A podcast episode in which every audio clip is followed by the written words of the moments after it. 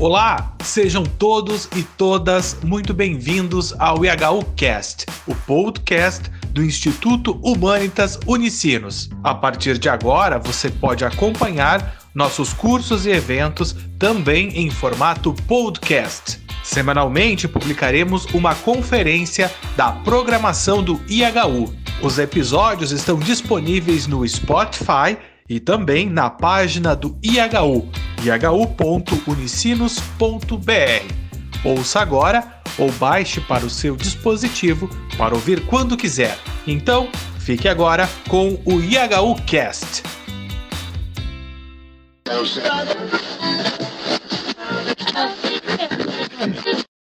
Olá, eu sou o Guilherme do IHU, sejam todas e todos muito bem-vindos, muito bem-vindas a mais um evento do Instituto Humanitas Unicinos. Hoje recebemos o professor Dr. Faustino Teixeira, que apresentará a quarta aula do curso livre A Mística em Grande Sertão Veredas, de Guimarães Rosa.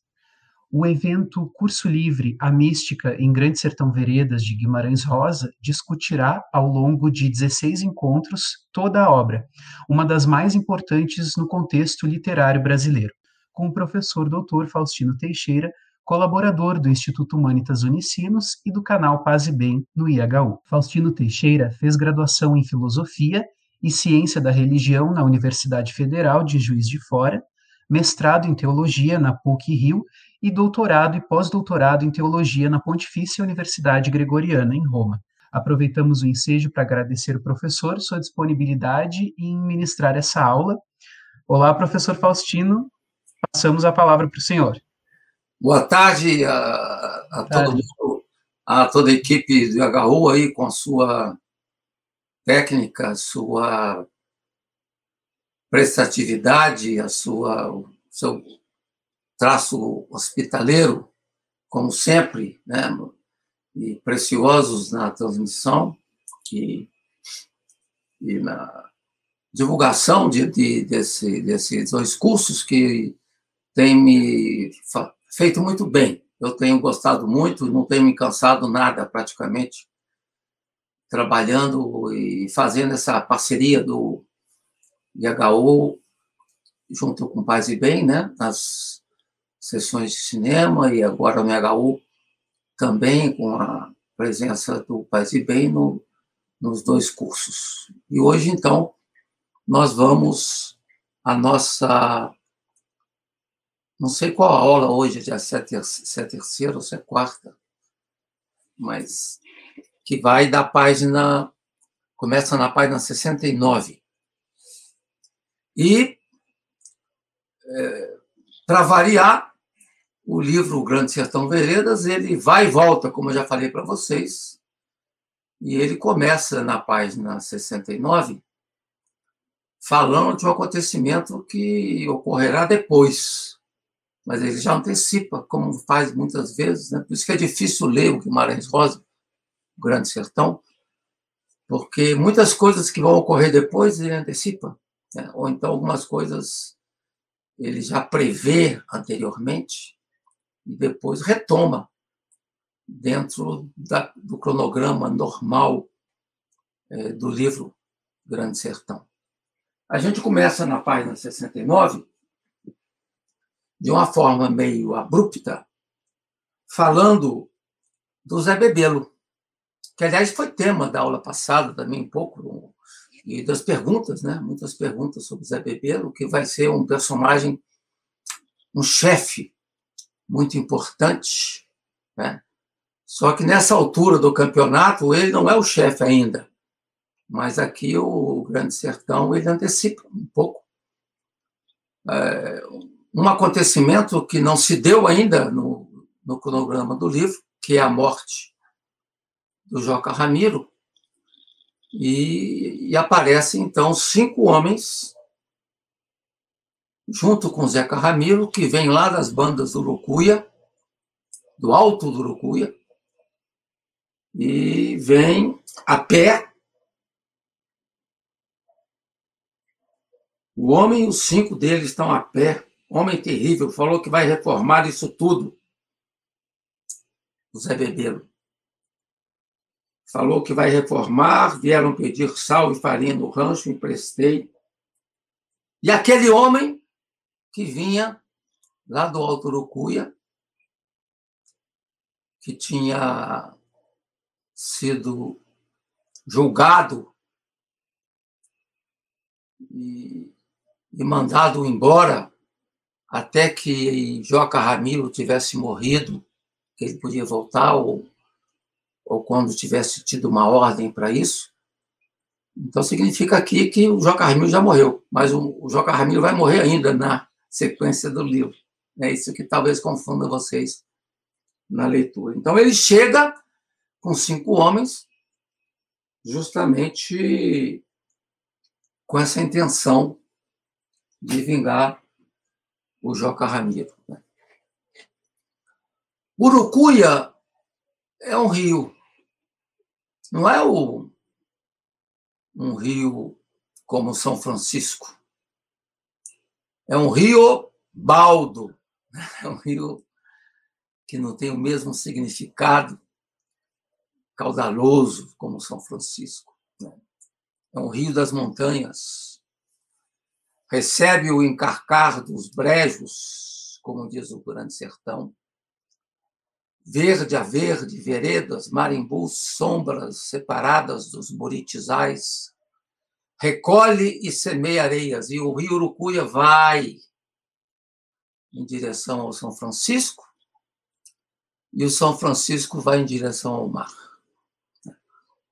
Os rios, como já falamos aqui várias vezes, e eu cito aqui o livro fabuloso do Cavalcante Proença, ele vai dar muita importância aos rios e à natureza em geral. Vou achar aqui. Né? É, fala do mar, fala dos buritis, fala dos elementos da natureza, fala do rio, fala do vento,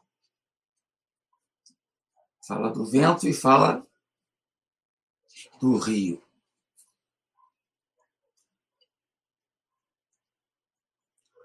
Rios.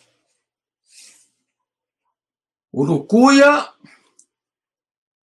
como os rios não dormem, o rio não quer ir a nenhuma parte, ele quer é chegar a ser mais grosso e mais fundo. Todo rio pequeno vai se chegando a outro riacho e vai se avolumando. Então é isso que fala o Grande Sertão, né?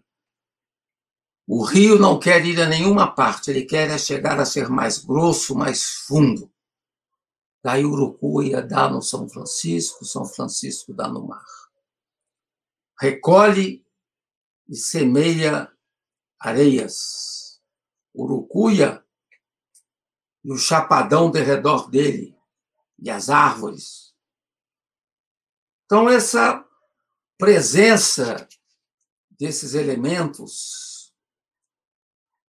e do rio Urucuia aqui nesse momento, diz aqui o Manuel Cavalcante Proença, o rio Urucuia sai dos matos e não berra, desliza. O sol nele é que se palpita no que apalpa minha vida toda. Então, Urucuia tem um papel extraordinário no livro. Né? Os rios, em geral, têm um papel extraordinário no livro. É... Sobre Zé Bebelo, nós comentamos já alguma coisa, mas ainda falta muita coisa para comentar. Né?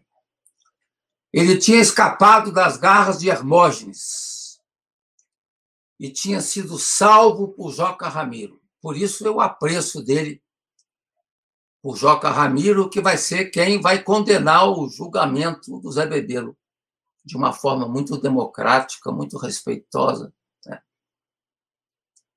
Então, se cria um laço entre o Joca Ramiro e o Zé Bebelo, como também um laço entre Zé Bebelo e Tatarana, que depois, com a morte do Joca Ramiro, o Zé Bebelo vem lá do alto do, do, do Urucuia vem com cinco homens para ajudar o grupo a vingar morte do grande, do grande chefe. Então, o relato que vai, a, que vai nessas páginas de hoje descreve um período que ainda vai ocorrer, que é a morte do Joca Ramiro, que vem depois. Mas o, o, o romancista antecipa com a metodologia dele. E o diz o, na página 70, o, Zé Bebelo, vim cobrar pela vida do meu amigo. Vim por ordem e por desordem.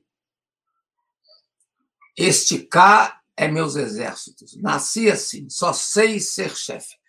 Vai ser muito importante isso quando ele fala que só sei ser chefe, que quando ele aparece ele acaba se tornando chefe. Porque não há como. O único momento que ele vai deixar de ser chefe estando junto é quando se revela a liderança do, do Tatarana, Teobaldo. Aí ele cede a liderança para o o Tatarana. Tudo isso vai acontecer depois. Né?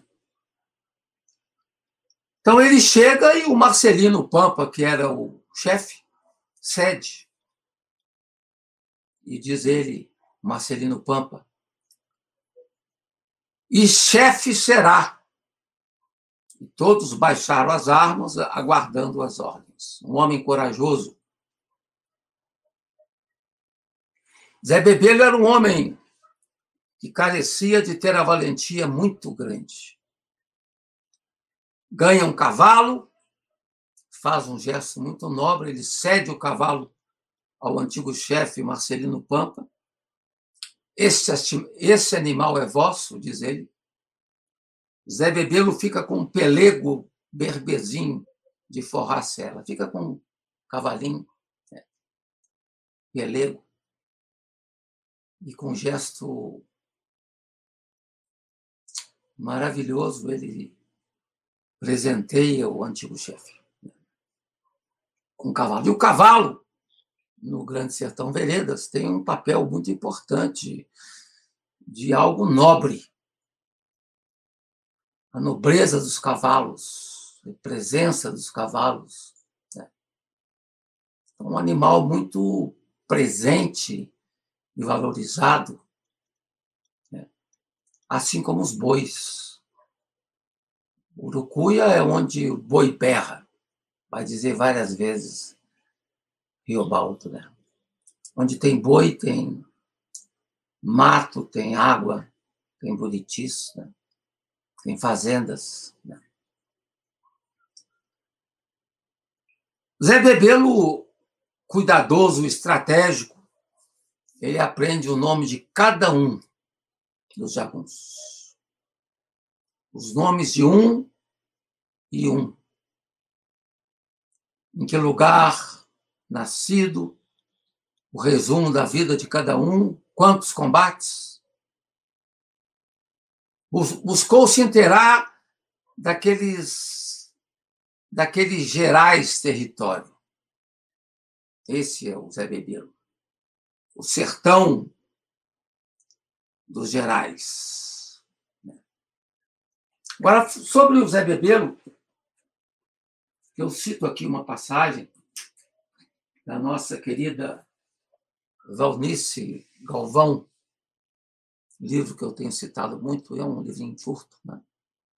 e ela fala o seguinte do Zé Bebelo.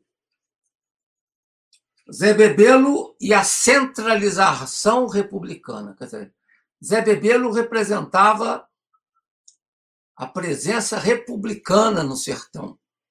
Querer quebrar a tradição das, dos mandantes fazendeiros locais. Então, a, a o, o, grande mote de Zé Bebelo é republicano. Né? Enquanto durou essa época que se concentrou na criação e consolidação das instituições republicanas, o país assistiu a muitas insurreições no Brasil, que por vezes atingiram as, as raias da guerra civil. Foi a era da implantação do princípio da centralização nacional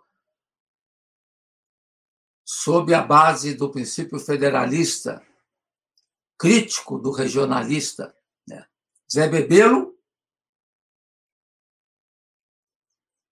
o qual, juntamente com Riobaldo de Adorim, constitui o trio central do romance.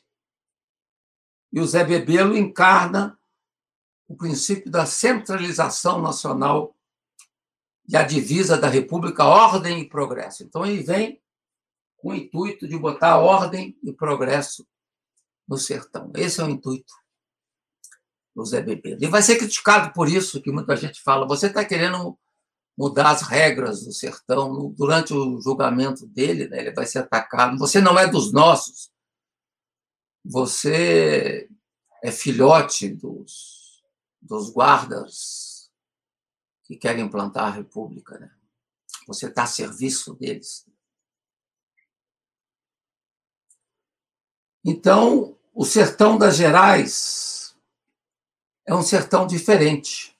Também diz aqui a, a Valnice, né? ela fala. É importante precisar a distinção entre o Sertão de Vidas Secas, de Graciliano Ramos, que, aliás, é um livro lindo, né? eu tenho postado muito sobre ele.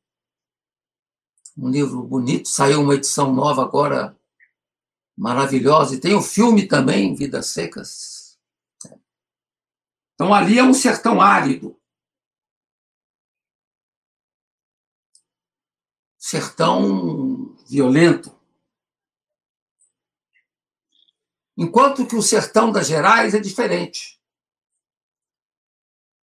Ou Campos Gerais, com suas pastagens boas para o gado, pastagens a perder de vista. O sertão se perde de vista, né? o sertão de, das Gerais.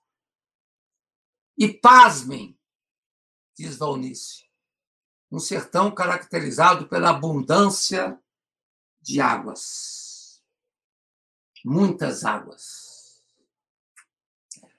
Esse é o sertão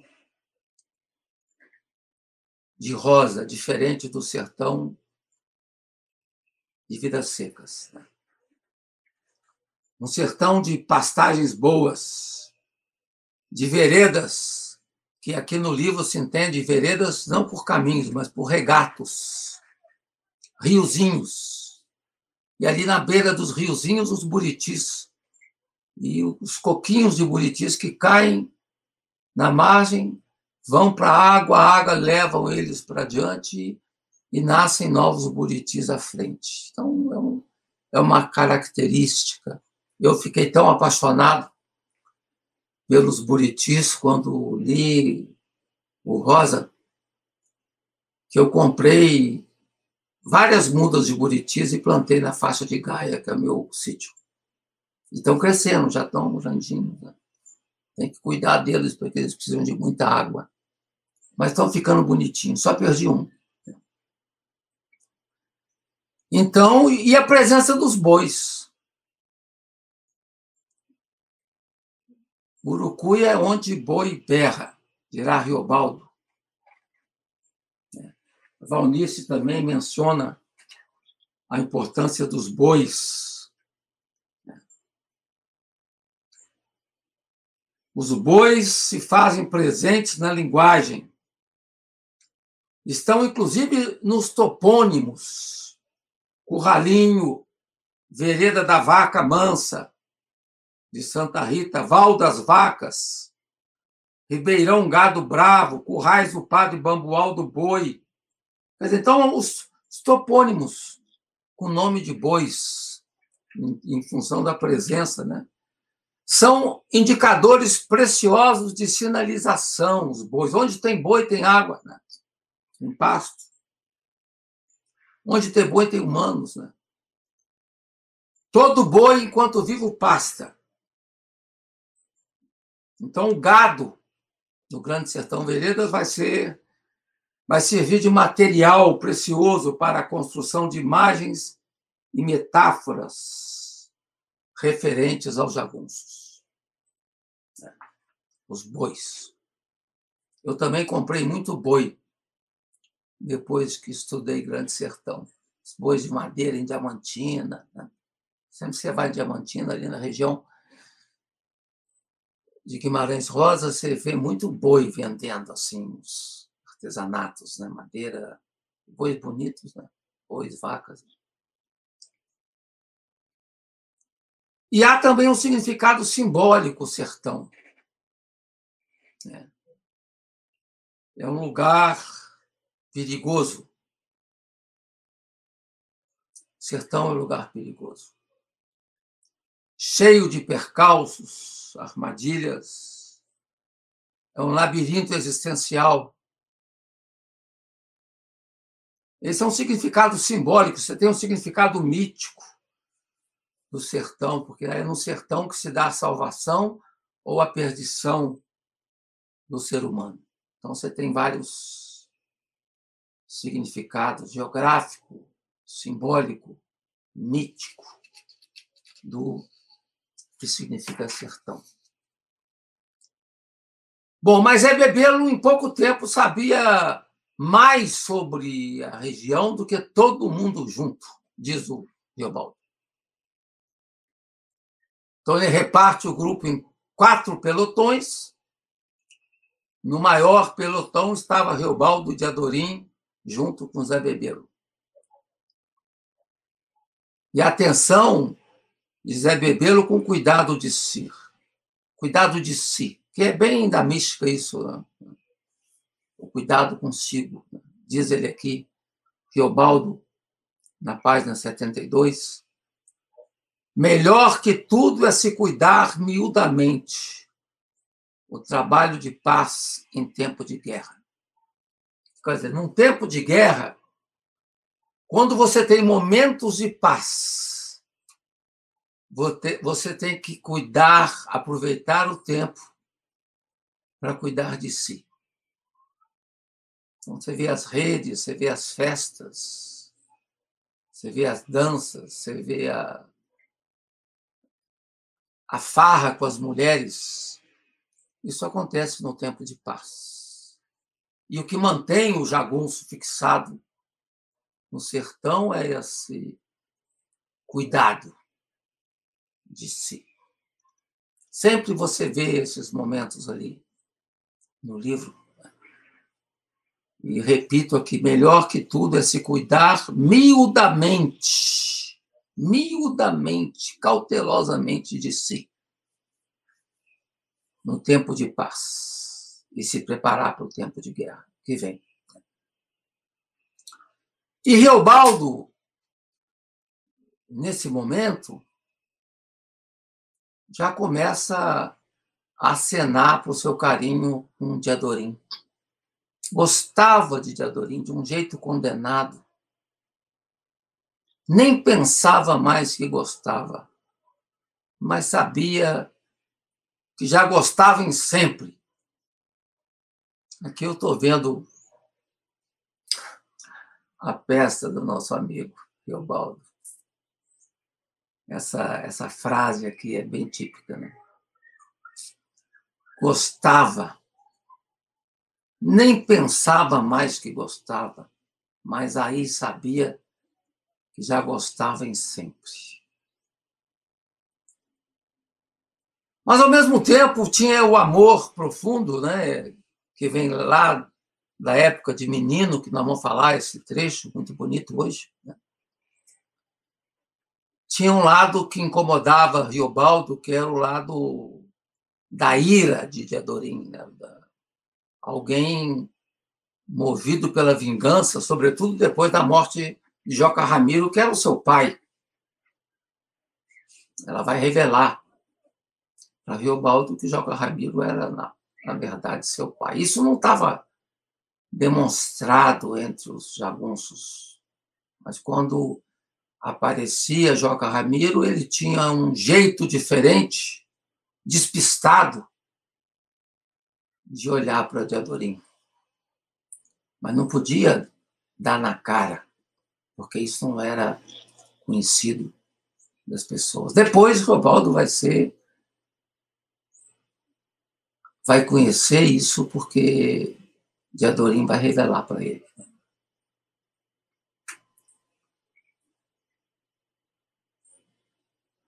Mas com. Então tinha um traço de vingança em, em, Diadorim, em Diadorim que fazia dele um, um jagunço muito violento, assim, muito rebelde,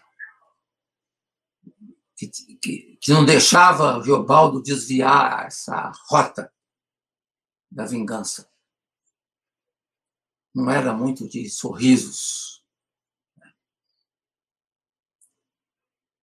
E o que, que é vingar?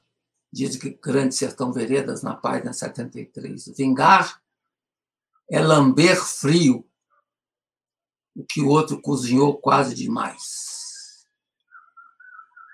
Lamber frio o que outro cozinhou quase demais. Zé Bebelo era estrategista. Isso acho que é o, a palavra que melhor define Zé Bebelo, um estrategista. E que às vezes perturbava Riobaldo com seu jeito de atuar. Riobaldo tinha outro método.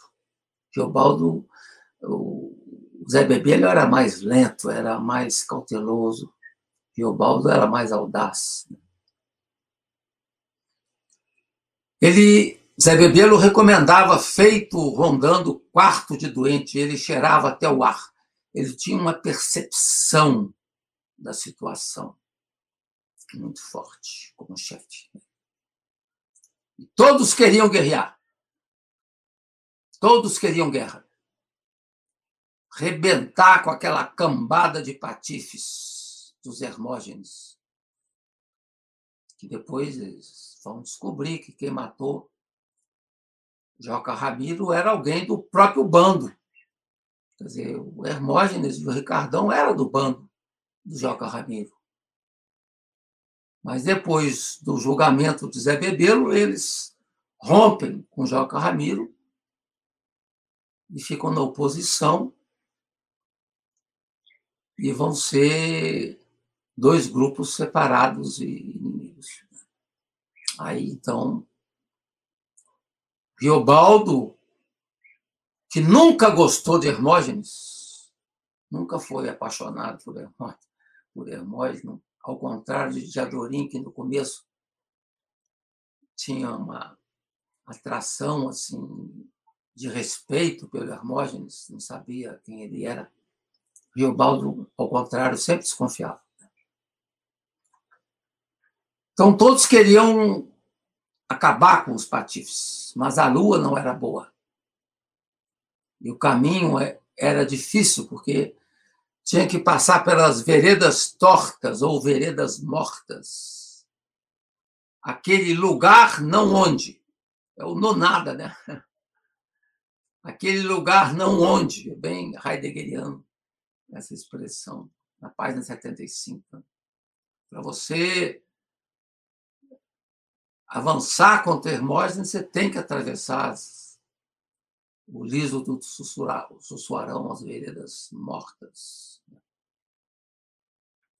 E as, essas veredas eh, constituíam um arraial que ninguém morava mais ali. As casas vazias, deu capim no telhado da igreja, a gente escuta qualquer entrar o borbolô rasgado dos morcegos. Então, é, é uma, uma, uma localização abandonada. Assim feito no paredão, que vamos falar dele depois. A água só é limpa nas cabeceiras, o mal ou bem estão em quem faz. Não é no efeito que dão. O mal ou o bem está em quem faz. Daí o refrão do livro, né? O diabo na rua, o demônio na rua, no meio do redemônio, ou redemoinho. Diz Reobaldo, o senhor não pergunte nada. Coisas dessas não se perguntam bem. Demônio, dos ventos estranhos que acompanham os redemoinhos. A lembrança da vida da gente se guarda em trechos diversos, cada um com seu sinal e sentimento. Uns com os outros, acho que nem não se misturam. E Riobaldo lembra das mulheres, né? Aqui nesse, nessa aula de hoje, nós falamos sobre as mulheres, que é um tema que o Gilson gosta muito também. E o livro de referência um deles é esse aqui, Mulheres Rosianas, da Dair de Aguiar Netzel. Tem outros também que eu botei aqui.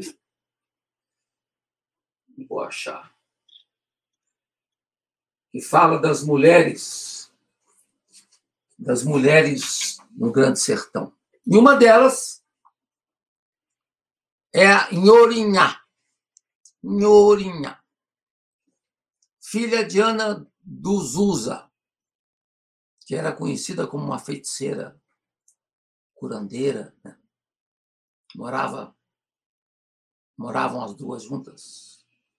E a Nhorinhara, a prostituta, que servia aos jagunços. Né?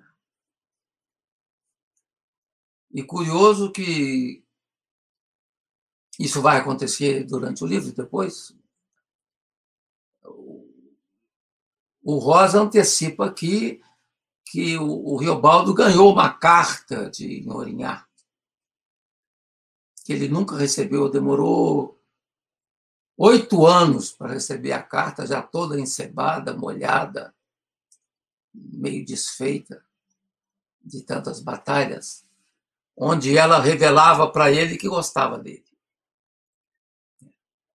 Mas aí o Riobaldo já estava casado com a outra filha mas foi uma das mulheres. Isso é uma coisa bonita no livro do Guimarães Rosa, é o carinho que o autor, através do personagem Riobaldo, revela para com as mulheres. Respeito, carinho, profundo respeito, carinho. Seja ela prostituta ou não, né? as primeiras namoradas, os primeiros encontros, ou as mulheres mais recatadas, como a Tacília, todas são tratadas com igual respeito no livro.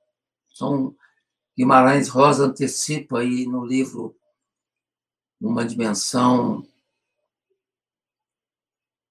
de respeito às mulheres interessante, embora isso dá, dá vazão a discussões, como nos cursos passados, quando alguns alunos falavam que Teobaldo também foi presa de violência com as mulheres, tendo participado também de alguns estupros. Então, é um feminismo meio marcado por desvios. Né? Aliás, todos nós temos desvios. Como falou muito bem alguém numa das aulas nossas, né? não sei se no debate, ou se foi em outro momento. Ah, foi no, no debate do filme Com Paz e Bem, que o Mauro Lopes, que tem está na faixa dos 60, como eu, 60 e poucos, e o Rodrigo, que é mais novo, vai falar, Rodrigo, você ainda não teve tempo para poder ter seus pequenos crimes, mas todos nós temos nossos pequenos crimes. Né? De onde vem o encanto de Riobaldo por Nhorinhá? É o que pergunta a autora Adair Netzel. De onde vem o encanto? E aqui eu quero ler para vocês uma passagem do livro dela, onde ela fala disso. De onde vem esse encanto? ele descortinou nela, orar, uma beleza que não está perceptível somente nos olhos, mas que é sentida com todo o corpo, por todos os sentidos. Não é a beleza dela em si que o arrasta, mas o gesto convidativo, o sorriso, o abraço frêmito, a doçura, o perfume, o estremecimento.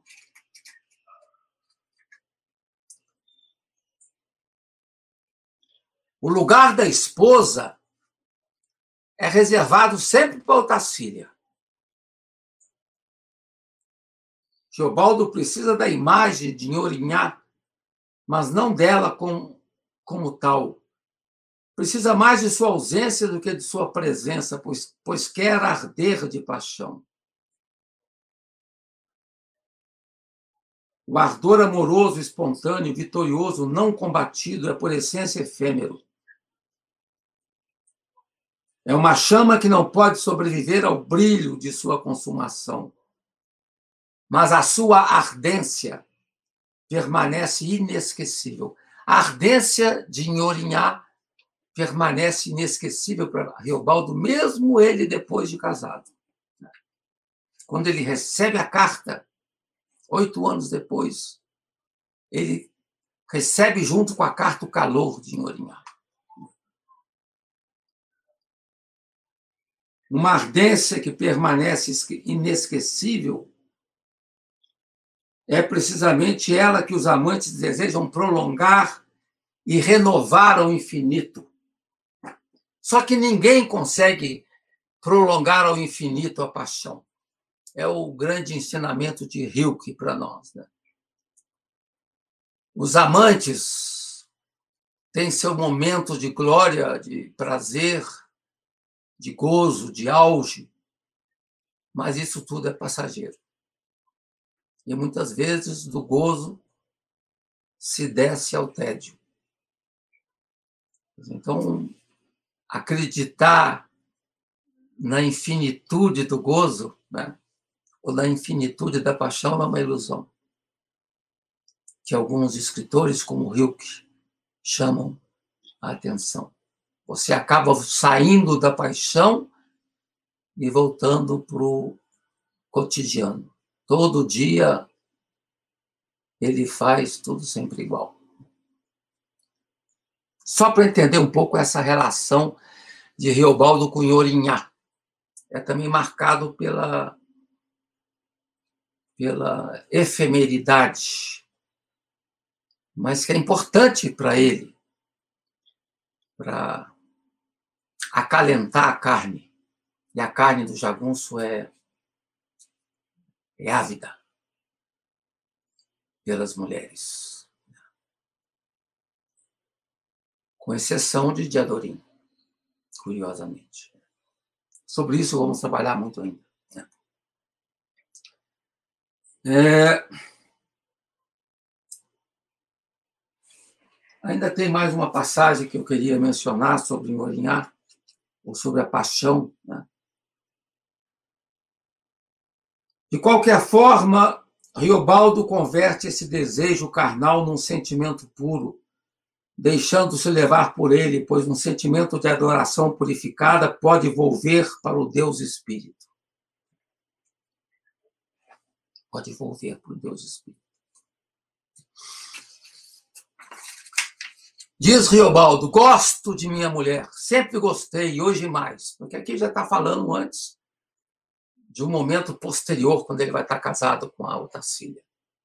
Quando conheci de olhos e mãos essa Nhorinhá, gostei dela só o trivial do momento. Isso que eu queria falar antes, né? essa expressão, trivial do momento. A relação com as prostitutas. Né? Quando ela escreveu a carta, ela estava gostando de mim, de certo. Quando recebi a carta, vi que estava gostando dela. E ele aqui já estava casado de grande amor em labaredas, mas gostando de todo o tempo, até daquele tempo pequeno em que com ela estive na Aroeirinha, e conheci concernente amor. Nhoriá, gosto bom ficado em meus olhos e minha boca. Então, a relação de Reobaldo com a gama de mulheres que ele encontrou pelo caminho. Desde as mulheres que rezavam por ele, ou as mulheres que se relacionaram com ele, ou das mulheres pelas quais ele se apaixonou. Esse passo da relação de Reobaldo com as mulheres é um passo tão bem descrito por Adair de Aguiar Netzel no seu livro. Essa galeria feminina nos coloca numa encruzilhada, sacode nossas certezas. Um testemunho sempre carrega ambiguidades. E o fato de descortinarmos esta ou aquela verdade depende da nossa percepção e dos nossos sentidos, diz Netzel. E um momento importante do relato, eu lembro aqui que a Alexia, sempre presente nos meus cursos, tanto de Clarice como de Guimarães, ela botou na página do Guimarães essa passagem grifada e que me faz lembrar muito a peça Grande Sertão Veredas, com algo do Caio Blatt, quando ele fala que o jagunço quer a matéria vertente. A matéria vertente. Difícil definir isso. E a passagem que está grifada pela Alexia, que eu repito aqui, queria entender, diz Riobaldo, página 77. E é uma, é uma parte para ser grifada mesmo. Queria entender do medo e da, e da coragem e da gã que empurra a gente para fazer tantos atos. Dar corpo ao suceder. O que induz a gente para más ações estranhas é que a gente está pertinho do que é nosso por direito e não sabe. Não sabe. Não sabe. A gente está pertinho pertinho do que é nosso por direito e não sabe. Não sabe. Não sabe. A gente tem essa vozinha profunda, bonita no nosso interior e a gente não sabe, não sabe. A gente é tomado por outros sentimentos. Então, a matéria vertente é um pouco essa matéria que, que impulsiona, que dá gan ao sertanejo, ao jagunço, que empurra o jagunço para fazer atos incríveis. Tanto atos benfazejos como atos malfazejos. E Riobaldo nunca vai ter muita clareza das motivações. Ele vai estar em dúvida. A dúvida permanece com Riobaldo. Vai, tanto é que ele vai pertencer a vários bandos às vezes inimigos uns dos outros. As indagações dele sobre a justiça permanecem, persistem. As indagações dele sobre as causas últimas persistem. Ele é alguém marcado pela inquietação. Aí diz ele ao interlocutor: lhe falo do sertão, do que não sei, um grande sertão. Ele não sabe do sertão.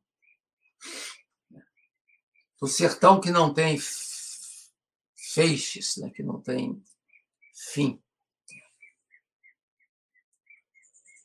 Aí vem o episódio do de janeiro, do Porto do de Janeiro, que é anterior ao que nós estamos falando. Né? A gente volta no, no passado da história. Que episódio? Quando devia estar com uns 14 anos, Riobaldo. O de janeiro, que é um riachinho, né? Dali abaixo, meia légua, entra no São Francisco. Ele acabava de sarar de uma doença, Reobaldo. Estava ali cumprindo uma promessa de sua mãe. Diz ele: eu, eu carecia de tirar esmola, até perfazer um tanto, metade para se pagar uma missa em alguma igreja, metade para se pôr dentro de uma cabaça bem tapada e breada, se jogava no São Francisco para dar lá na Bahia e até esbarrar no santuário de Bom Jesus da Lapa. Santuário dos mais bonitos do Brasil. Que beira, que na beira do rio tudo pode. Então ele fala de uma doença grave que ele teve, foi curado e a mãe fez uma promessa e ele vai cumprir a promessa da mãe. E ali, e aqui eu tenho que mostrar a figura, que eu já mostrei semana passada, mas eu mostro de novo, né? que está nesse livro aqui, O Grande Sertão Veredas, em quadrinhos, todo ele em quadrinhos. Né? A passagem que Riobaldo chega, aqui Riobaldo, né? ele chega com a sua roupinha, estava com uns 13, 14 anos, tinha acabado de sarar de uma doença, está ali ele chegando ali com a sua sacolinha, seu pé de chinelo, e encontra o menino. Está o Riobaldo aqui, e o menino encostado na árvore.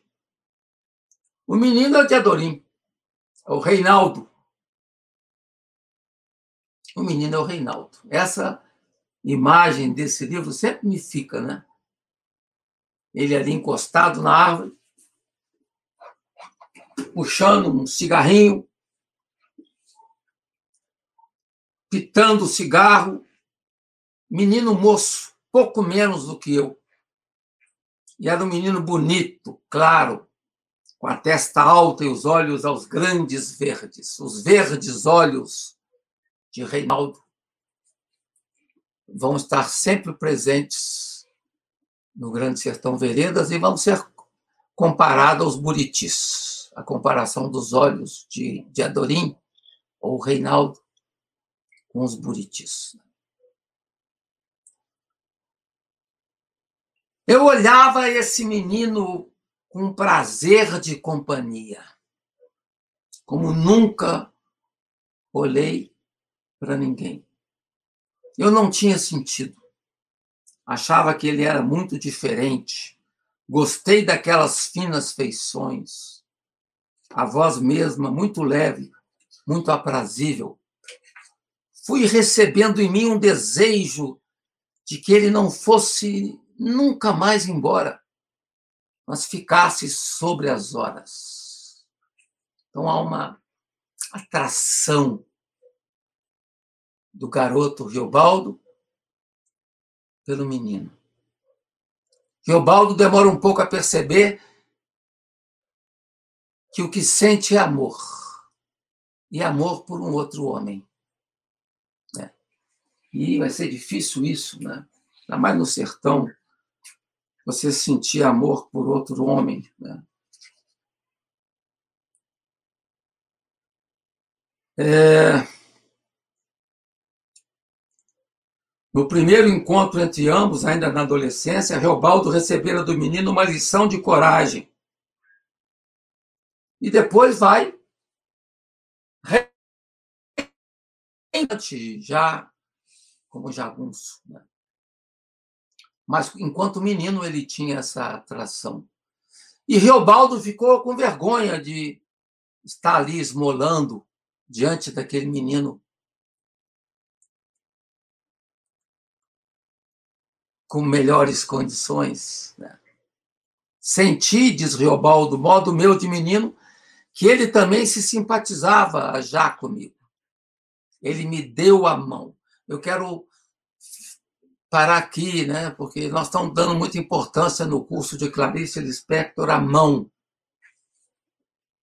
A mão tem muita importância nas crônicas, nos contos, nos romances. De...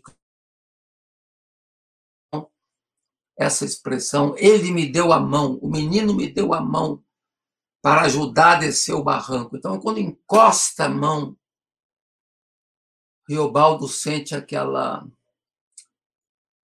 aquele aquele aquele regozijo de ser encostado pelo menino. Aliás, a parte erótica do Grande Sertão é toda delicada, né? Assim, ainda mais a relação do Riobaldo com o Diadorim. São toques delicados, sutis, mas sempre muito breves, curtos.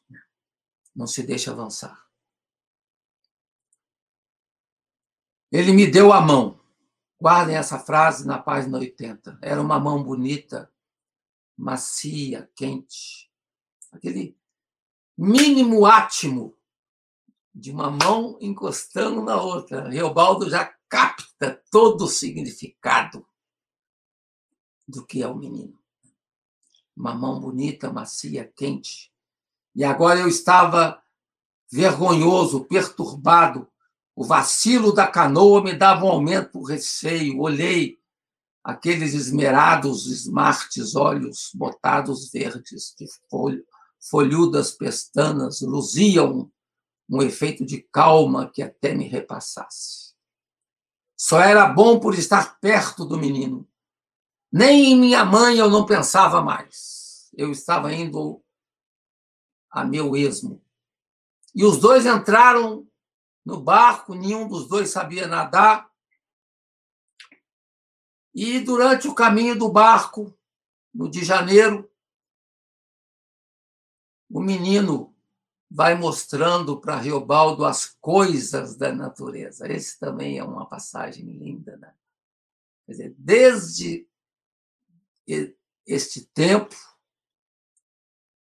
o, o Riobaldo vai aprendendo com o menino a ter um cuidado com a natureza.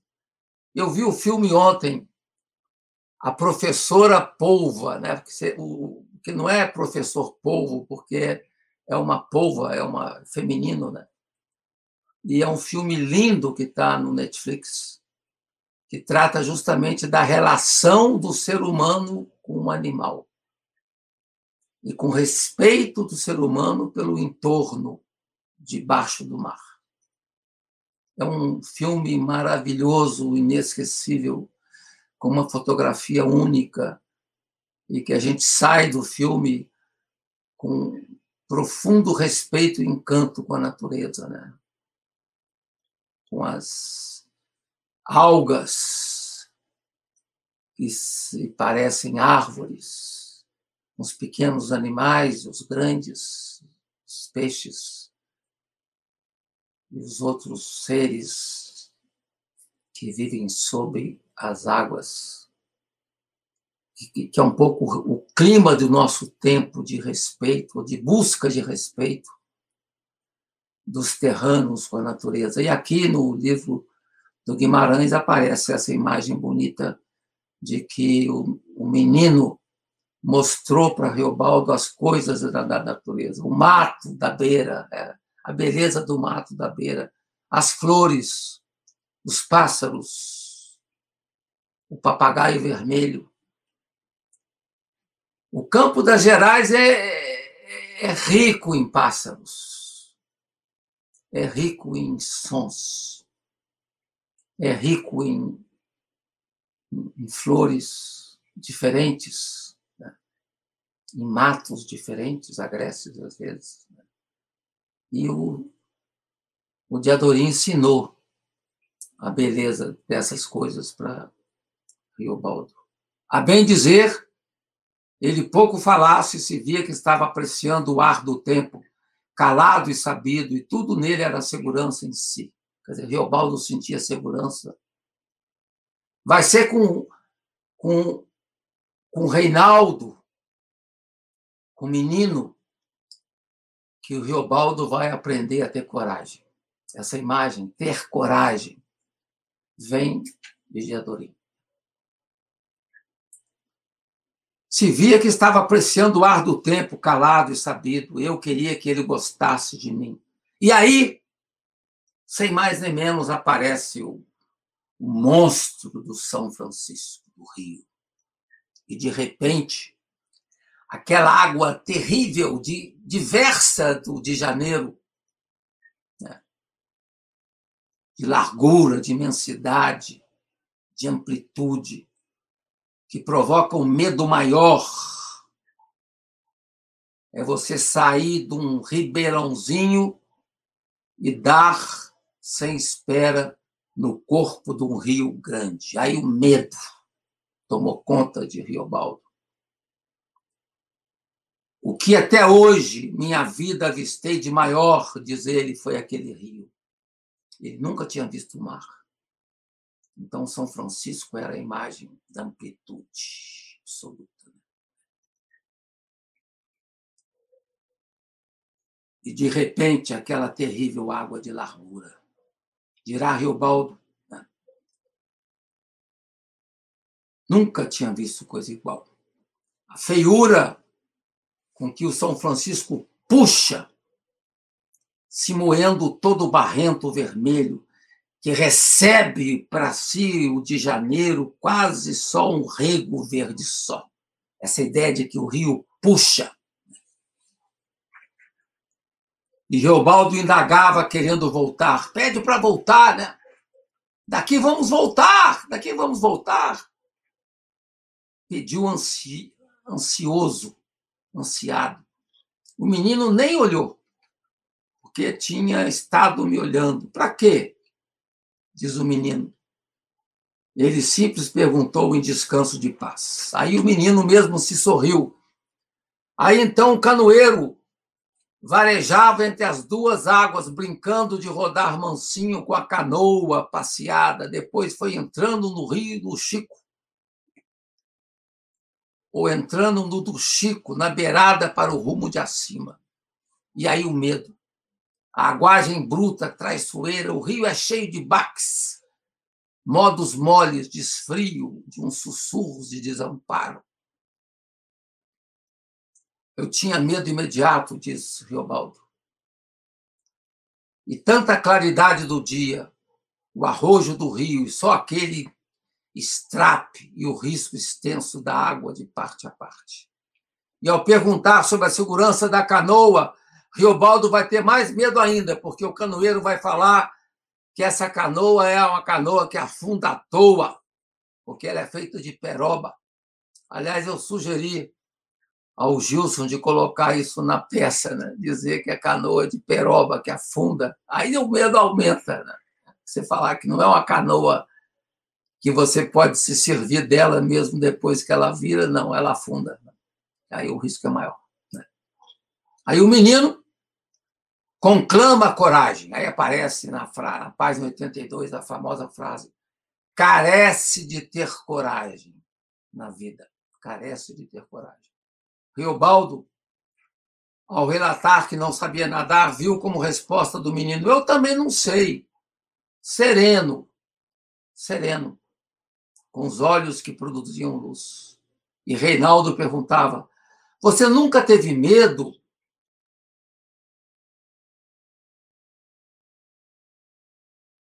Riobaldo perguntava: Você nunca teve medo? E o menino respondeu: Costumo não. E depois de um tempo, meu pai, que é o Joca Ramiro, né, disse que não se deve ter medo. Ou seja, o, o, o, o grande pioneiro da coragem é o Joca Ramiro, né, que passou para o filho Reinaldo essa coragem que passou para Riobaldo, que passou para os jagunços. Né? essa é coragem forte que vai marcar o livro, que vem de Joca Ramiro. Porque o meu pai disse que não se deve ter medo. Meu pai é o homem mais valente deste mundo, disse o menino. Ao ver Riobaldo tremido todo assim, o menino tirava aumento para a sua coragem. Então o menino pôs a mão na minha. Sai de novo a mão. Encostava e ficava fazendo parte melhor da minha pele no profundo, desce a minhas carnes alguma coisa. Era uma mão branca com os dedos delicados. Amanheci minha aurora. E aí o lance de um rapaz mulato que se aproxima da canoa, que, que vai mexer com os meninos como se eles estivessem tendo um caso ali na canoa, e diz debochado, o mulato: Vocês dois, ué, hein? Que é que estão fazendo, hein, hein? E eu também quero, insistiu o mulato. E o Baldo contestou: Não estávamos fazendo sujice nenhuma e de forma rápido, rápida, que o olhar da gente não acompanha, o menino fez atuar a, fa, a fa, ele ele convoca o, o mulato, tira uma faquinha nua e enfia a faca na coxa do mulato, rasgando o fundo. Isso depois de falsear uma sedução com bonita voz.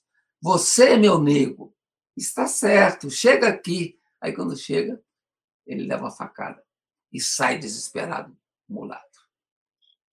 E depois carece de ter coragem, falou o menino. E o menino relatou: sou diferente de todo mundo. Meu pai disse que eu careço de ser diferente, muito diferente. Isso é muito importante, porque essa diferença vai estar marcada em toda a trajetória do rival, do de Adorim que vem do pai, né? Joca Ramiro que fala: Meu pai disse que eu careço de ser diferente. Depois se despediram. De longe virei, o menino acenou a mão e eu respondi. Nem sabia o nome dele, mas não carecia. Dele nunca me esqueci, depois tantos anos todos. E aí vem uma interrogação em Riobaldo que eu acho muito bonita. Por que foi que eu precisei de encontrar aquele menino? Eu sempre brinco com os meus alunos em todos os cursos, né? A gente se, se pergunta muitas vezes por que foi que naquele dia eu encontrei esse alguém ou vivi essa situação. Por quê? Porque naquele momento que eu não aceitei pescar com meu filho, ou que eu não aceitei passear com meu filho, ele sai com os amigos para nadar e morre afogado, como no filme italiano maravilhoso, o quarto do filho, né? E o pai tenta voltar ao tempo e não consegue, né? Por que que acontecem certas coisas naquele momento? E o Reobaldo se pergunta por quê? que foi que eu conheci aquele menino. E fala para o seu interlocutor: o Senhor, pense outra vez, repense o bem pensado. Para que foi que eu tive de atravessar o rio de frente com o menino? Então ele estava desesperado por um lado, porque ele sentiu que se apaixonou por um menino. Coisa proibida na jagunçária. Por que foi que eu conhecia aquele menino? É uma pergunta que nós fazemos também. Os gerais desentendem de tempo, sonhação. Acho que eu tinha de aprender a estar alegre e triste juntamente. Isso aqui vai estar muito no livro, né? Aprender a estar alegre e triste juntamente.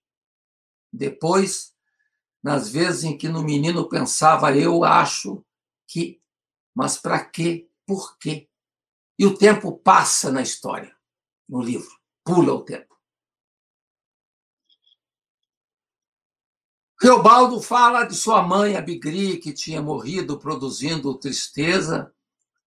Ele vê, então, acolhido o menino por Celorico Mendes, que era seu padrinho, que era rico, possuía três fazendas de gado.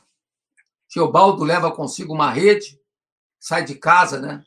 e leva com ele uma rede, uma imagem de santo de pau, um caneco de asa pintado de flores, uma fivela grande com ornados, um cobertor de baeta e uma muda de roupa. Só com isso ele sai e é acolhido na fazenda de Celorico Mendes, seu padrinho. E aí discorre sobre seu padrinho. Reobaldo diz: um homem muito medroso. Ele queria que eu aprendesse a atirar bem e manejar porrete e faca. Me deu logo um punhal, me deu uma garrucha e uma granadeira. Mais tarde, me deu até um facão esterçado. Na verdade, o seu padrinho era o seu pai ignorado, em cuja fazenda foi morar. Na verdade, esse vai ser quando o Riobaldo descobre que o Celorico Mendes não é o seu padrinho, mas é seu pai, ele se revolta e foge da fazenda. A relação com ele era boa antes dele saber disso. Né? Nunca ralhou comigo, me dava tudo mas dizia também que ele era antipático. Como não sabia ler, Riobaldo foi encaminhado por seu padrinho para o Curralinho, para ter escola e morar em casa de um amigo do padrinho Celorico, Nho Maroto. E ali não precisava trabalhar, mas só estudar. Estudar e tirar a carta de doutor. Ali ele encontrou o mestre Lucas, que logo percebeu o talento do garoto, mas o certo de tudo é que um professor de mão cheia você dava, disse o mestre Lucas, que o Riobaldo daria um professor de mão cheia. E determinou a ele de, de ajudar na instrução e explicar aos meninos menores as, as letras e a tabuada. Né?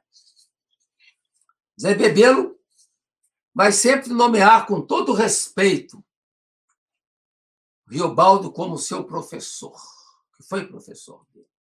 Riobaldo vai ser professor e depois vai ser secretário de Zé Bebelo. Curralinho, onde foi Riobaldo, era um lugar onde teve muitos namoros. Diz ele, aí namorei falso, asnaz, a essas meninas por nomes de floras, flores, Rosuarda, moça feita mais velha do que o filha de negociante forte, ela era estranja turca. E Rosuarda gostou de Riobaldo, me ensinou as primeiras bandalheiras e as completas que juntos fizemos no fundo do quintal, no curralinho, num esconso, fiz com muito anseio e deleite. Então, esse desejo de Reobaldo por Rosuarda aparece também para mostrar essa presença das mulheres. Né? Tinha também Miosotes, a filha de Dodó Meirelles, também tinha sido sua namorada. Reobaldo estava à procura do poder curativo do amor e me deixou por herdeiro em folha de testamento o padrinho. Três faz... Das três fazendas, duas ele herdou, o Riobaldo. Joca Ramiro. Só de ouvir o nome eu parei na maior suspensão e vi que era um homem bonito. Aqui de novo ao livro. Está nessa passagem.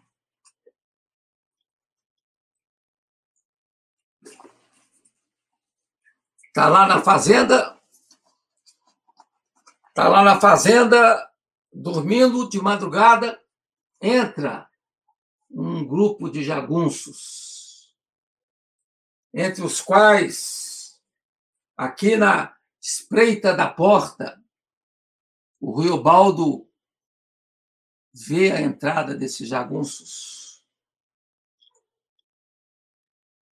E dentro dos jagunços Joca Ramiro. Joca Ramiro.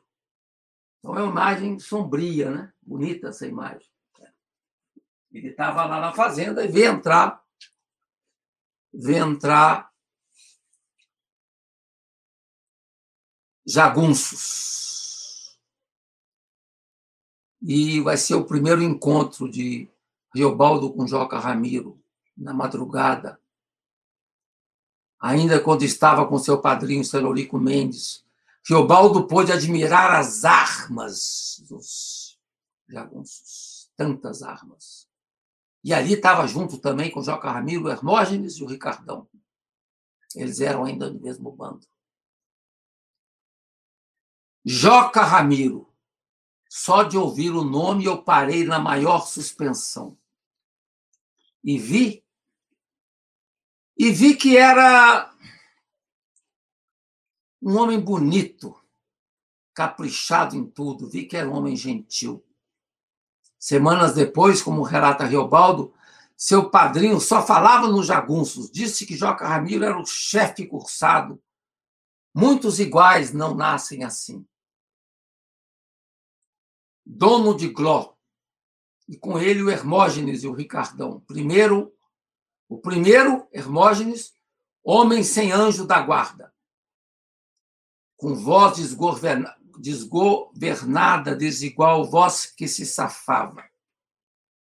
E na ocasião, Riobaldo ouviu a canção de Ciruís. Aqui eu vou parar a aula para botar para vocês a canção de Ciruís. Espero que o aparelho aqui ajude.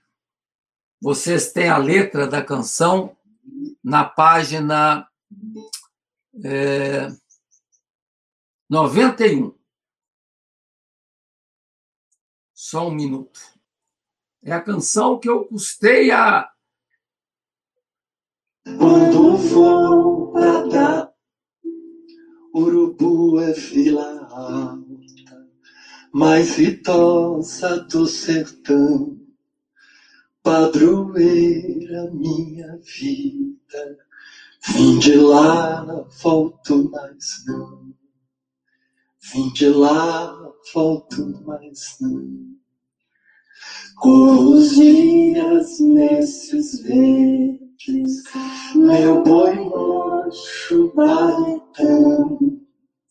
Buriti, água azulada, Carnaúba, sal do chão, remanso de rio lago, viola da solidão. Quando volta da batalha, convido meu coração.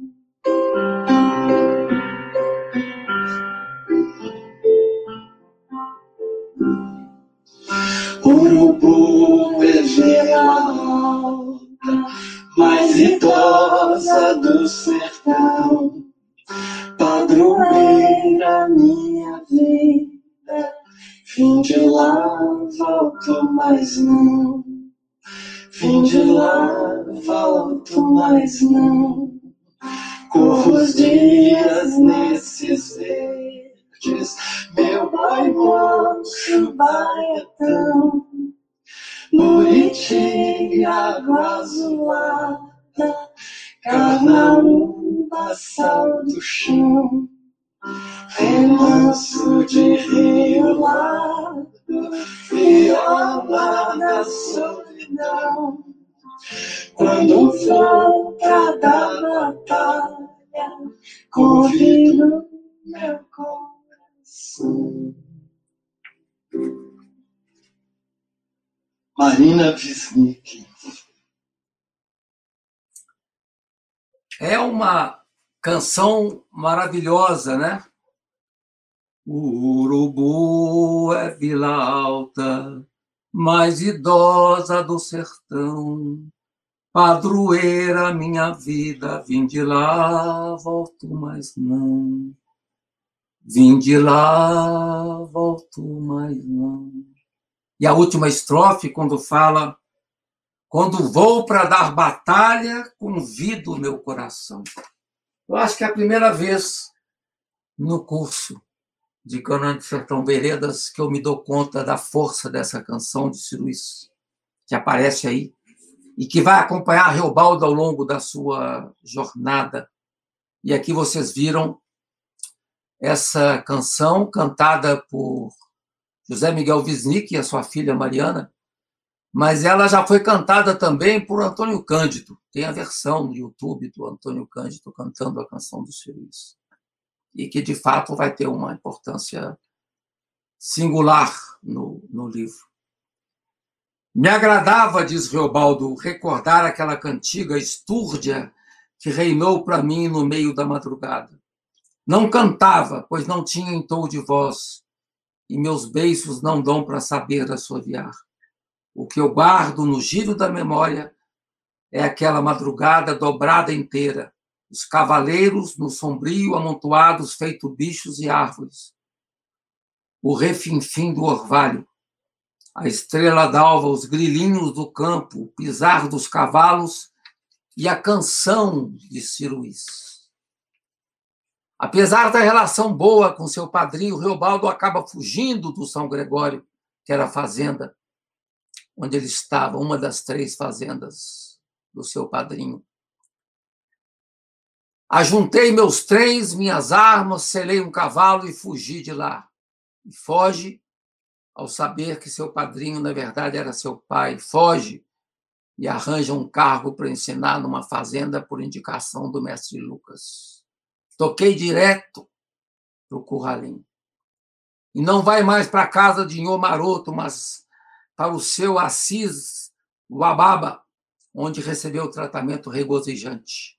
E lá ficou sabendo que Rosuarda estava noiva, já para se casar com Salino Curi, outro turco negociante. Ali encontrou o Vupes, que foi até citado na aula passada, numa das perguntas de vocês, né? Ele encontra o Vupes, que é um alemão que entendia tudo do manejar das armas. Reconheceu a destreza de Riobaldo e falou essa frase famosa do livro, né? Senhor atira bem porque atira com espírito. O que me faz lembrar o livro O Arqueiro Zen e a Arte do Tiro. Quer dizer, Riobaldo vai ser reconhecido entre os jagunços como o melhor do tiro, porque atira com espírito, como reconheceu o alemão Vops. Com isso, a gente tem agora um bom tempo para poder ouvir as, os comentários de você, as perguntas. E o comentário também dessa linda canção do Ciro Luiz, que pela primeira vez eu coloco num curso meu a, a, a canção. Uh, vamos lá. Então, uh, professor, o que é que se pode dizer sobre a presença do Logos heraclitiano no Grande Sertão? A permanência da mudança. O nunca entramos no mesmo rio duas vezes. A presença de Heráclito na obra. O senhor poderia comentar? É, um nunca, eu nunca pensei em Heráclito na obra, mas é claro que Heráclito está sempre presente com o seu logos, né? E essa ideia de, das águas que, que, que se movem e que nunca são as mesmas, e que na travessia também, na, na travessia do sertão, a geografia nunca é a mesma. A dimensão psicológica do que atravessa nunca é a mesma. Você nunca é o mesmo. Não é o mesmo Riobaldo que teve com o menino lá no, de janeiro, do Riobaldo que encontra o menino na, é, logo depois como jagunço. Logo depois, não, bem depois como jagunço. Né? Então, essa dinâmica de mudanças que faz parte da nossa vida, que tem esse toque heraclitiano, está né? é, muito no livro. É, eu acho que a imagem das águas né, do rio que nunca nunca entramos no mesmo rio duas vezes. Uma coisa é entrar você no no, no de janeiro, outra coisa é entrar no São Francisco. Né? É a mesma água, né? A, a gota, num dos filmes tão bonitos que eu vi, da mística oriental, no começo do filme, se pergunta por que, que a gota nunca seca? Como é que você faz para a gota não secar? Pergunta difícil, né? E lá no final do filme vem a resposta: você pega a gota e joga no mar. Né? Aí a gota nunca seca. Né? Então é essa dinâmica da mudança, ela está presente na, no livro, está presente na nossa vida o tempo todo. E quem não reconhece a mudança está tá presente em Deus. Deus que muda a cada momento, a nossa percepção de Deus. E Deus também que se muda, que se transforma. Isso é um aprendizado fundamental para a gente conseguir dialogar, né? Entender que as pessoas mudam, se transformam, e que isso é motivo de aprendizado para nós. Muito boa questão. Mateus.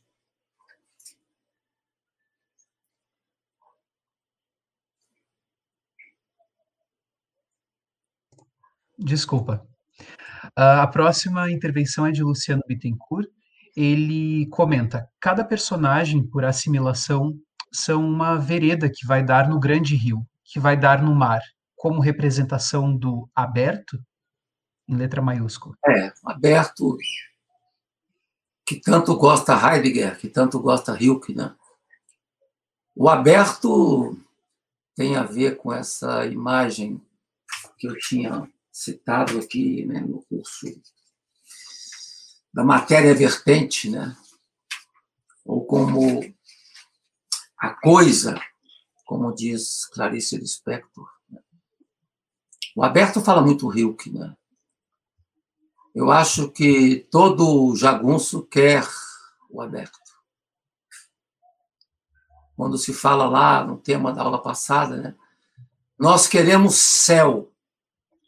Mas não há um céu qualquer, é um céu tendo algo adiante de beleza, de riqueza, né?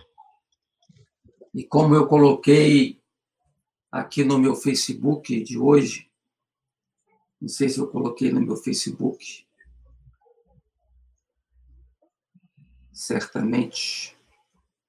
A passagem do poema da Hilda Rist, Hilst, né?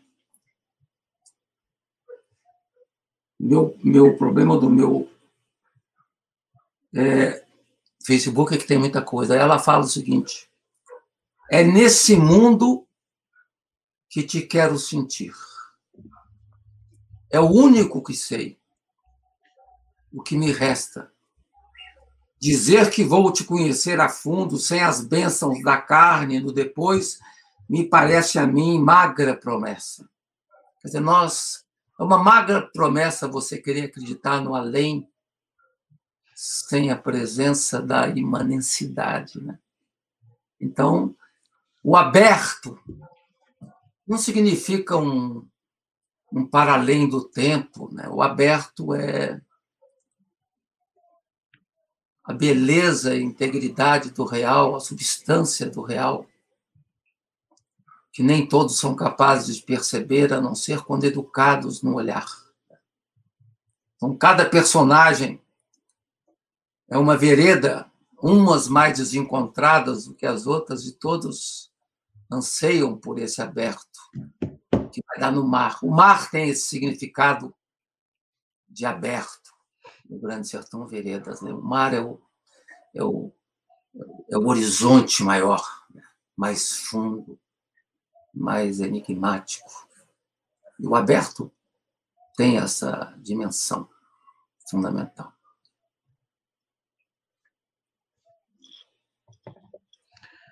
Professor Lucas Moura comenta: Engraçado como o tempo em Grande Sertão Veredas parece não ter linearidade e fixidez. Dá a impressão de que ele é solto. Há momentos no qual o passado está no futuro, o futuro no passado, o presente o tempo todo. É, isso aí, isso é que eu falei. É, por isso que é difícil ler o livro, porque você se, se defronta com, com momentos que estão lá na frente, depois momentos que estão atrás, e você tem que fazer a, a, a montagem do, do roteiro você só consegue perceber ao longo da leitura, né? Por isso que muita gente desiste de ler até as 100 páginas primeiras, né? Diante dessa dessa falta de linearidade que é querida por Rosa. É um uma metodologia interessantíssima que ele escolheu para trabalhar. Né? Essa, esse sentimento de estar solto. Né? O passado está no futuro, o futuro está no passado, o presente, o tempo todo. Quer dizer, essa, isso faz do livro, isso faz o milagre do livro. Né? O segredo do livro está aí. A intervenção seguinte é de Márcio. Ele fala: Quem de nós já não atravessou o raso do Sussuarão na vida? Esse lugar mítico onde travamos nossos maiores desafios pessoais. Eu acho que nem todo mundo atravessou o liso do Sussuarão. Não é fácil, não. Não é fácil, não. Você pode viver ou interpretar o liso do Sussuarão de, várias formas, né? Como, como aquele lugar sombrio onde habita o nonada, onde habita o silêncio doloroso, onde carecemos de animação, de forças onde a coragem se vê provada cada momento. Muitos atravessamos momentos do liso do Sussuarão, mas assim como Clarice Lispector disse que nem todo mundo pode viver sempre em estado de graça, é, nem todo mundo pode viver sempre em estado de liso do Sussuarão, senão você, você pira. Né? Liso do Sussuarão você tem que passar rápido. Eles vão passar em nove dias, eu acho, o Rio Baldo, quando vai. Os primeiros que tentaram ir voltaram. Nós também, muitas vezes, começamos a sentir o cheiro do liso do Sussuarão e a gente volta.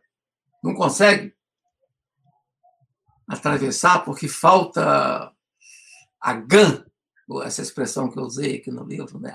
que, eu, que, eu, que o Rosa usa, que eu citei, você tem que ter GAN para atravessar o liso, ou os lisos do Sussuarão ao longo da nossa vida. Né?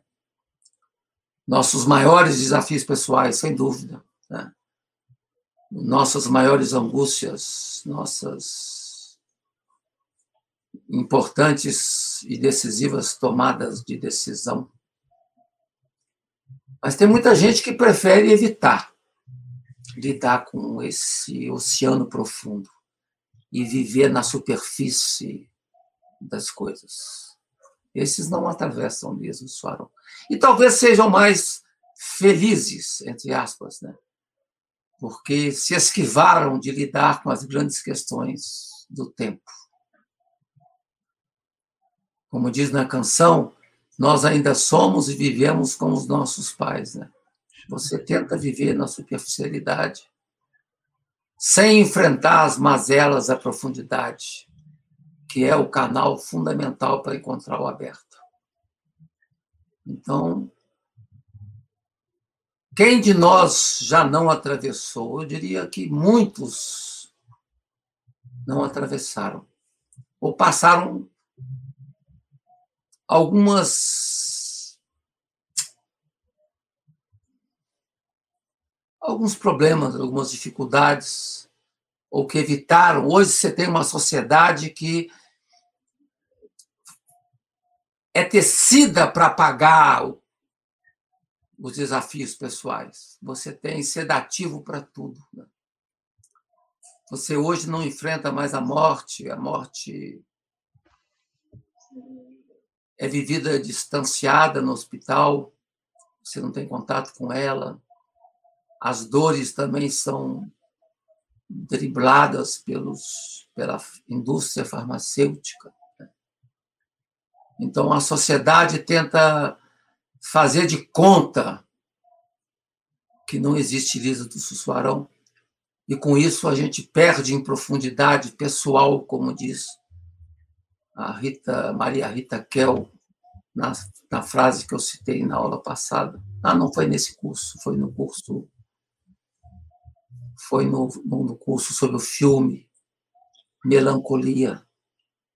Quer dizer, quando a Maria Rita Kiel, no seu livro O Mundo e o Cão, ela diz que muitas vezes nós tentamos evitar a melancolia com as drogas oferecidas pela indústria farmacêutica ou os recursos que a sociedade oferece, mas com isso a gente empobrece o nosso mundo interior, incapaz de enfrentar os maiores desafios. A próxima intervenção é de uh, Luciano, que comenta: a busca de Riobaldo por entender a matéria vertente não o aproxima em alguma medida do místico, desculpa a pronúncia, Teilhard de Chardin e seu Canto da Matéria? Rosa pode ter, pode ter lido Chardin? Eu nunca vi uma menção ao Chardin em Rosa, não. Como também ontem nós tivemos a surpresa de ver a, a, a Clarice Lispector citando Thomas Merton. Mas nada impede que ele tenha lido. Eu não tenho, nunca vi uma citação, uma referência explícita, mas pode até ter.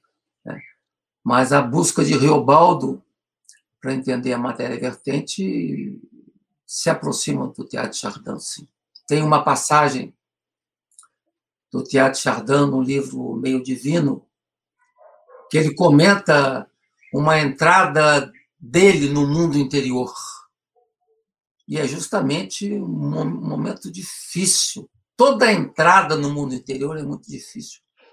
Você vai saindo da superfície cômoda do mundo familiar e vai descendo para os buracos vazios do seu mundo interior, onde você ouve os maiores silêncios abissais, sente as solidões mais difíceis. Até que para alguns, no fundo, no fundo, aparece uma vozinha que diz: coragem, não tenha medo, sou eu. Essa é a descrição que o Teatro Chardin faz de uma busca pessoal.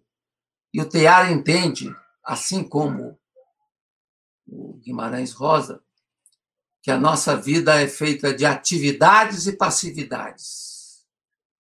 Nós temos momentos de alegria, mas não só de alegria, mas também de dor, são passividades às vezes passividades externas, como um acidente, ou passividades internas, como a velhice, que vai corroendo o seu tecido vital, ou a doença, que te quebra mais cedo, as mortes antes do tempo, isso tudo é objeto da reflexão de Teilhard Chardin no livro Meio Divino então, no fundo, e foi um livro proibido, foi escrito em 1926. Ele escreveu esse livro, ele se inspirou para escrever esse livro nas trincheiras da Primeira Guerra Mundial. Ele tem um, uma verdadeira paixão pelas trincheiras e pela guerra, o Teatro Chardin, porque foi ali, na guerra, diante da iminência da morte, onde ele conseguiu traçar suas mais profundas reflexões espirituais. Então há uma sintonia. Eu aconselho todo mundo a ler esse livro. Ao longo da vida tem a tradução da Vozes, linda tradução da Vozes, né? da versão do, do original francês. São 100 páginas. E é um livro muito bonito. E quem lê o livro Grande Sertão Veredas e lê o Meio Divino, vai sentir essa familiaridade. Professor Márcio pede para o senhor comentar um pouquinho mais a respeito da constatação de Riobaldo de que os avessos lhe comandam. É, os avessos, esse é São Paulo, né? Às vezes a gente abraça o mal que não quer às vezes a gente busca o bem, mas a gente vive em circunstâncias que nos levam ao mal. E os avessos fazem parte de nós, né? diz o Antônio Cândido, comentando o Riobaldo. Né? o termo que o Antônio Cândido usa é, é ainda, nesse livro, né? é ainda mais forte. Ele fala, quero usar o termo dele, né? Ele fala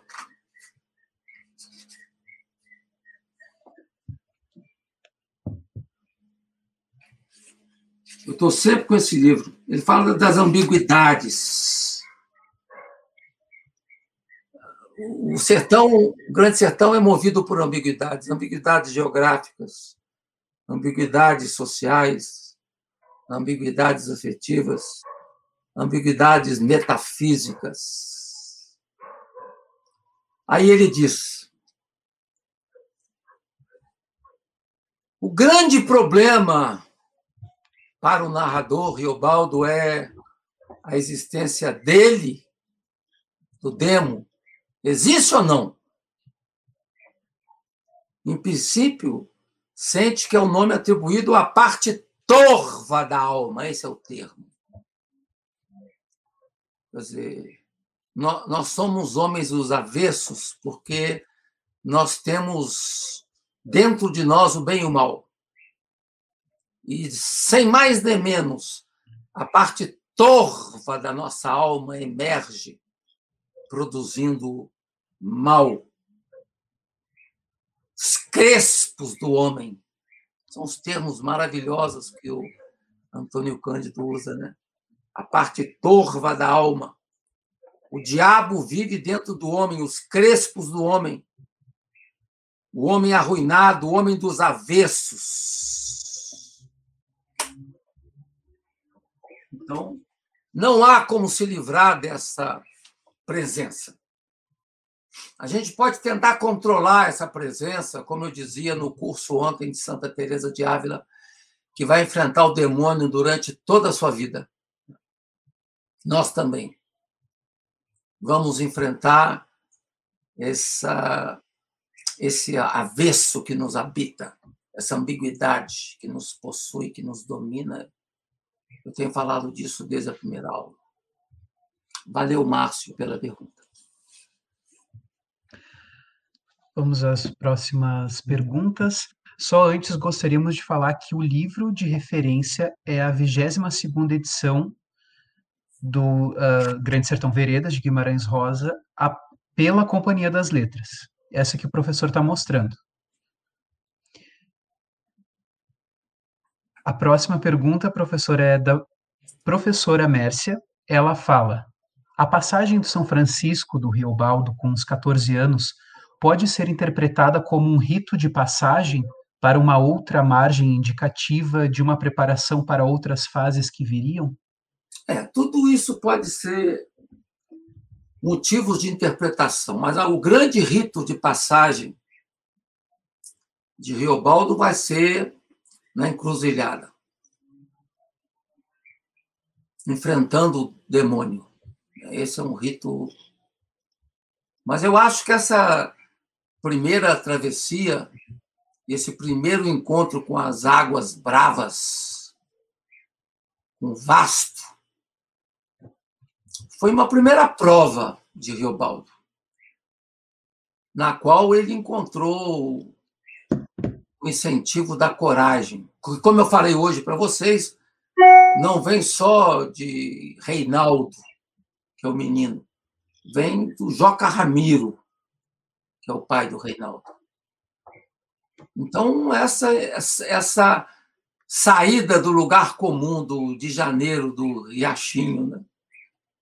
A entrada no grande e traiçoeiro São Francisco, no vasto São Francisco, que é o, o que de mais vasto o Rio Baldo tinha encontrado até então, não deixa de ser uma primeira prova que Rio Baldo faz do que ele vai ter que enfrentar ao longo da sua travessia, que é a coragem. Ali, naquela canoa de Peroba, ajudado pelas mãos de Reinaldo, ele foi aprendendo a ter coragem. É isso. Professor, antes só gostaria de comentar uh, uma intervenção que Roberta Patrícia fez agora há pouco. Ela pede para que repita o nome do livro indicado de 1926, do ano de 1926. Qual livro? Ela, deixa eu ver. Eu acho que é o. Ah, o é Meio Divino, de Chardin. É antes do é. de Chardin. Deixa eu, deixa eu, pegar aqui o, o livro para mostrar para vocês. Ok. O Meio Divino, Pierre de Chardin, segunda edição já. Né? E é um livro de 127 páginas. Foi escrito em 1926 e 1927. Né? Foi elaborado, foi pensado, mas nunca foi publicado em vida do Teatro Chardin, porque foi proibido. Foi proibido pela Companhia de Jesus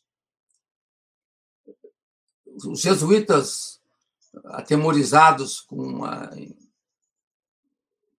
com Roma, né, eles não deixaram o livro ser publicado. Então, ele é um livro publicado pós-mortem, né, Teatro Chardin. Os superiores deles diziam que ele podia escrever obras científicas, mas não religiosas. E esse é um livro extremamente místico. É uma das obras mais bonitas da mística, né? E que, felizmente, a gente tem uma nova edição da Vozes, essa segunda edição aqui é do livro. É, é, o livro é de 1957, a edição original. Dizer, ele foi, ele foi concebido em 26 e 27, foi proibido, e só depois de morto, 57 já estava morto o Teilhard, é que ele ganha a primeira edição. Seguimos com a intervenção da Ana Maria Medeiros Santana, onde ela diz: O Wisnik diz que o Deus de Guimarães, se aparecer, deve vir armado, e o da Clarice desarmado. O senhor concorda? É, eu, eu conheço bem essa. Eu sou um grande admirador do Wisnik, né? Eu acho o Wisnik fantástico, acompanho os cursos dele lá no Atelier paulista.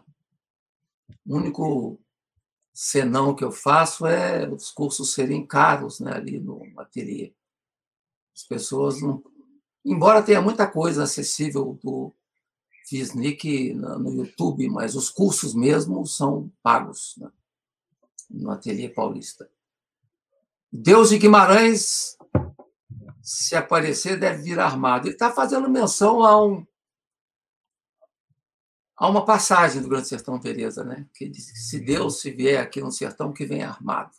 É uma passagem. Né? E o de Clarice, é, não, não, não sei se desarmado o termo que eu escolheria, mas é um Deus. É um Deus que se esconde. É um Deus que não se revela. Né? É um Deus que angustia pelo, pelo seu silêncio as entradas de Clarice nas igrejas, né, solitárias, os momentos que ela tenta falar de Deus e a forma dela entender Deus é diferente da forma que as tradições religiosas entendem Deus. Há, há, há uma aproximação maior de Clarice com a visão a visão espinosista de Deus, né? que está imanentizado na natureza, parecida com essa da Hilda Hirst que eu li para vocês. Né? Mas, de fato, o Deus de Guimarães é um Deus safado, é um Deus astuto, é um Deus que tem que ter muitas artimanhas para poder lidar com o mal. E é esse Deus que o o Tatarana busca se agarrar. Vamos às próximas perguntas. Márcio uh, comenta: em sua opinião, o que faz de fato a obra de Guimarães Rosa uma leitura universal? Será que seria dele o lugar do segundo prêmio Nobel em língua portuguesa?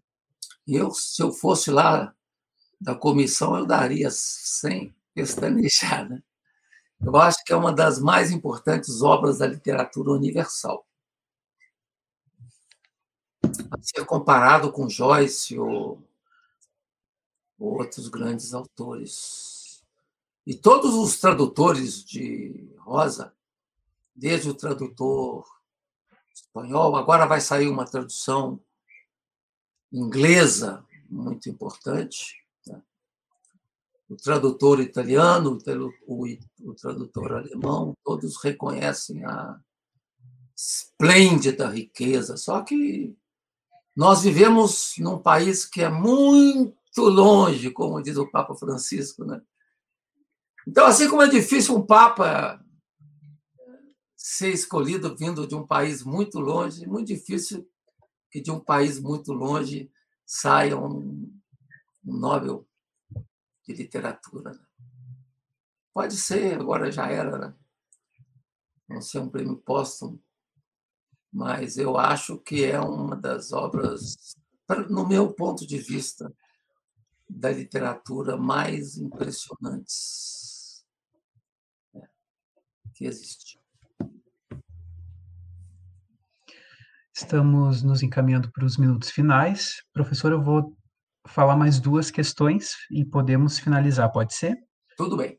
Perfeito. Uma de cada, então, porque a do Mateus tem duas partes. Ele comenta: Professor, percebo que a primeira palavra do livro é no nada, no nada, e a última, travessia. Essas duas palavras integram tudo do livro. Mas percebo também que a última, uh, que na última página, a palavra no nada aparece de novo costurando algumas frases-chave, terminando em travessia. O livro todo pode ser resumido no que está entre essas frases, seja o livro todo, seja pela última sentença? Eu acho que sim. Mas eu acho que a, a mensagem mais forte que o livro deixa para nós. Deixa eu pegar o livro aqui pelo menos para mim, e cada vez mais forte isso, no tempo que a gente vive. Vendo ontem o filme O Professor Povo, ou A Professora Povo, né? eu me dei mais conta ainda dessa importância da relação, do respeito com a natureza. Né? Eu acho que aqui no final do livro a gente tem, antes de travessia, da palavra travessia, e circulada pelo nada, quer dizer, o entre, o entre. O entre é uma expressão muito importante na mística, né? na mística de Eckhart, na mística sufi. O que está entre, na, na, na, nos poemas judaicos, o mais importante não está nem no começo nem no fim, está no meio. No livro de São João da Cruz, Cântico Espiritual, as estrofes mais importantes estão no meio. E aqui também, entre o nonada e a travessia, no meio, no entre, ou que os árabes chamam de bazar, né? está o homem humano. Ou seja, o diabo não há. É o que eu digo. O que existe é o homem humano. Essa é a minha resposta a coisa mais importante que o livro traz para nós, de revolta, de desespero, é que nós estamos diante de homens humanos, que são os homens do antropoceno, repletos de ira, repletos de, de voragem, de poder sem nenhuma pena, sem nenhuma sem nenhum arrependimento. Então, esse homem humano que vai aparecer algumas vezes no livro de Guimarães Rosa, eu acho que aí está a frase-chave. Não está nem no começo, nem no fim, mas está no entre. O homem humano. E a última pergunta vem de Paula, e fala: Professor Faustino, podemos pensar que Riobaldo conta sua história para dar algum sentido ao mistério de sua vida? Seria uma forma de atravessar um liso do Sussuarão? Sim. É, a questão de escrever o livro para Guimarães Rosa era uma questão existencial. Ou ele escrevia ou ele morria. Aliás, ele tinha essas visões, né? ele achava que se ele entrasse para a Academia Brasileira de Letras, ele ia morrer poucos dias depois, e isso aconteceu de fato. Ele é muito ligado a essas questões da, do esoterismo. Eu até trouxe um livro aqui, ah, me perdeu aqui no meio. Eu trouxe o um livro para mostrar para vocês, que fala do esoterismo em Grande Sertão. Esse aqui. Consuelo Albergária, bruxo da linguagem no Grande Sertão. O bruxo. E no fato, de fato, quando o Guimarães escreveu o livro, ele teve momentos de profundo sofrimento existencial, de brigas nuas com o demônio na sala para poder escrever trechos. Então ele atravessou junto com o Riobaldo, o Liso do Sussuarão, e ele dizia que se ele não escrevesse, ele não sobreviveria era uma questão de vida ou morte. Então, foi um livro escrito com sangue, suor, lágrimas, muitas lágrimas, né? muito sofrimento. Os comentaristas falam que ele se debatia aqui, esse autor aqui, vou achar. Acho que eu já até li para vocês isso aqui nesse livro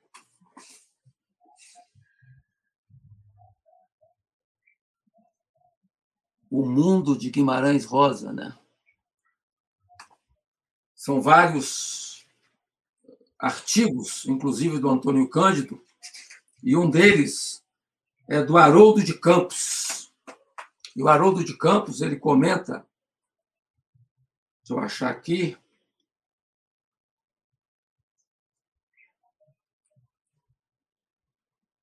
E está em vários lugares, né? mas aqui o Haroldo de Campos fala isso de forma muito clara. Né? É...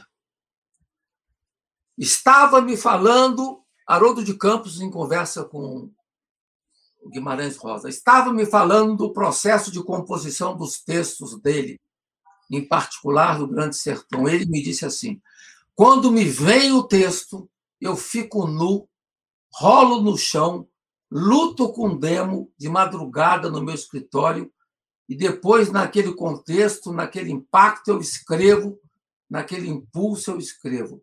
Eu já comecei a ver que o homem, aquela coisa que ele falava do demo, não era uma metáfora, era uma coisa que trazia realmente, presencialmente, quase que encarnada. Então, Haroldo de Campos comentando, né? que na prática o demo não era só uma figura da literatura de Guimarães, mas estava, não era só uma metáfora, mas estava era algo que Guimarães trazia em si como uma realidade encarnada, o que faz da, da, da nossa leitura ainda mais difícil, né? Porque no fundo é é, é o Riobaldo que procura dar sentido ao mistério da sua vida e o narrador, quer dizer, no, no, no narrador o, o literato, né? que atravessou também de forma dolorosa o liso do Sussuarão. Professor, gostaríamos de agradecer a, a sua presença, a presença de todos. A aula está se encaminhando ao fim. Mais uma vez, muito obrigado e até a próxima.